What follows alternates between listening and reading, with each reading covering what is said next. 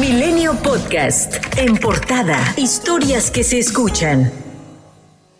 La mayoría de Morena en las comisiones de Justicia y Estudios Legislativos Segunda del Senado aprobó sin cambios la reforma que traslada el control administrativo, financiero y operativo de la Guardia Nacional a la Secretaría de la Defensa Nacional. Se prevé que este jueves se discuta en el Pleno. Claudia Ruiz Macieo del PRI dijo no a la militarización. Esto, compañeras y compañeros, es un proyecto que desdice todo lo que ustedes comprometieron y que eventualmente va a tener enormes consecuencias. Yo no he escuchado argumentos, he escuchado descalificaciones, he escuchado dogmas y he escuchado posiciones ideológicas. Y porque los respeto, les tengo que decir con ese mismo respeto que me da mucha pena el nivel del debate que he escuchado hoy. Olga Sánchez Cordero, ahora del lado de Morena, apoya la iniciativa de López Obrador. Establecerá una coordinación precisa entre las distintas instituciones de seguridad y fortalecerá la, con, la consolidación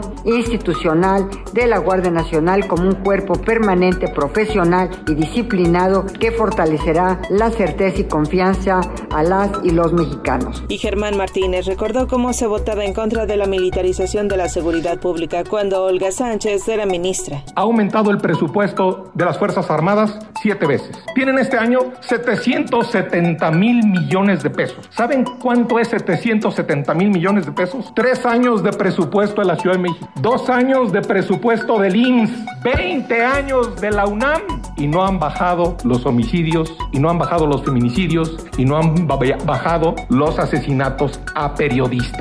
No, no podemos votar esta minuta en sus términos. Las dirigencias nacionales del PAN y el PRD anunciaron la suspensión temporal de la coalición legislativa y electoral Va por México. El dirigente panista Marco Cortés acusó a Morena de romper la alianza, la cual había funcionado para detener algunas de las reformas que consideraron eran perjudiciales para el país, como la de adjudicar la Guardia Nacional a la Sedena. Es sorprendente la habilidad de Morena de poder romper una coalición legislativa que le puso un alto a la destructiva, regresiva y contaminante ley Bartlett. Es sorprendente cómo se puede llegar a cambiar de posición de un momento a otro en temas tan importantes. No se trata de ganar por ganar, eso no es nuestro propósito, es para qué ganar. Y lo que nos buscamos en la Cámara de Diputados, ser un auténtico contrapeso y no hacerle el trabajo sucio a Morena. Y luego de que las dirigencias del PAN y el PRD exigieron a Alejandro Moreno que sea responsable más allá de coyunturas políticas y personales, el presidente nacional del PRI negó que la iniciativa de su partido para aplazar de 2024 a 2028 la permanencia de las Fuerzas Armadas en seguridad pública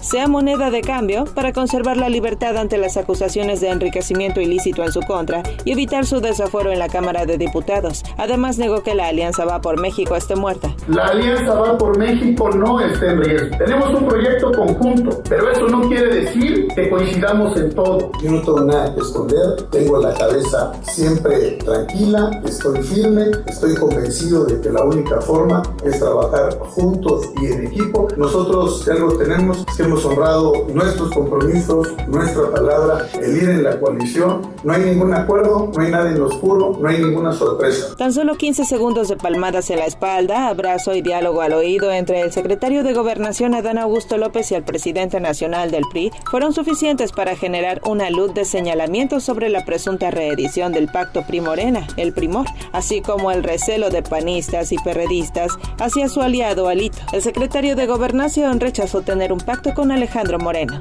Sí, salude efectivamente Alejandro Moreno, diputado federal y dirigente del PRI, pero lo hago como lo hago con los diputados y los senadores de todas las fuerzas políticas.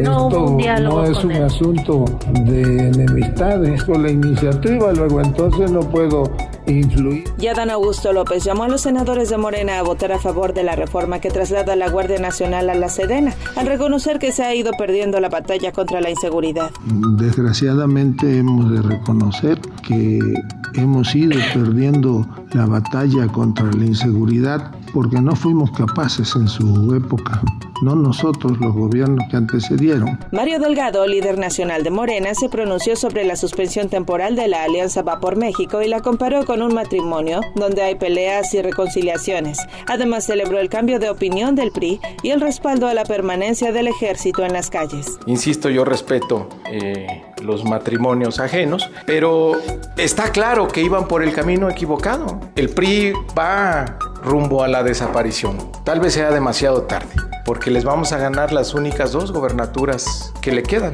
Coahuila y el Estado eh, de México. Entonces, pues es decisión de, de, los priistas. Yo creo que el gran error del PRI, y a lo mejor ya me estoy metiendo en lo que no me importa, pues fue la reforma eléctrica. La Secretaría de Hacienda presentará hoy el paquete económico 2023 a la Cámara de Diputados. El coordinador de Morena en la Cámara, Ignacio Mier, subrayó que el gobierno federal no contratará deuda y por el contrario, mantendrá una absoluta disciplina fiscal para evitar que el país resienta los efectos de la crisis mundial derivada de la pandemia. Aseguró que no habrá incremento de impuestos. Un tribunal federal otorgó un amparo al exdirector de Petróleos Mexicanos, Emilio Lozoya Austin, sentencia que ordena dejar sin efecto la resolución que confirmó la medida cautelar de prisión preventiva justificada impuesta en el proceso que se le sigue por el caso Odebrecht. La sentencia no ordena la inmediata libertad de Emilio Lozoya, sino que se estudie otra vez el caso y se emita un nuevo pronunciamiento en cualquier sentido. La Fiscalía General de Justicia del Estado de Nuevo León dio a conocer el cumplimiento de una orden de cateo en un domicilio relacionado con la gerente del motel Nueva Castilla, establecimiento donde fue encontrado el cuerpo de Devani Susana Escobar Basaldúa el pasado mes de abril. La causa del operativo se informó es por el delito de falsedad en declaraciones e informes dados a la autoridad ministerial. Milenio Podcast.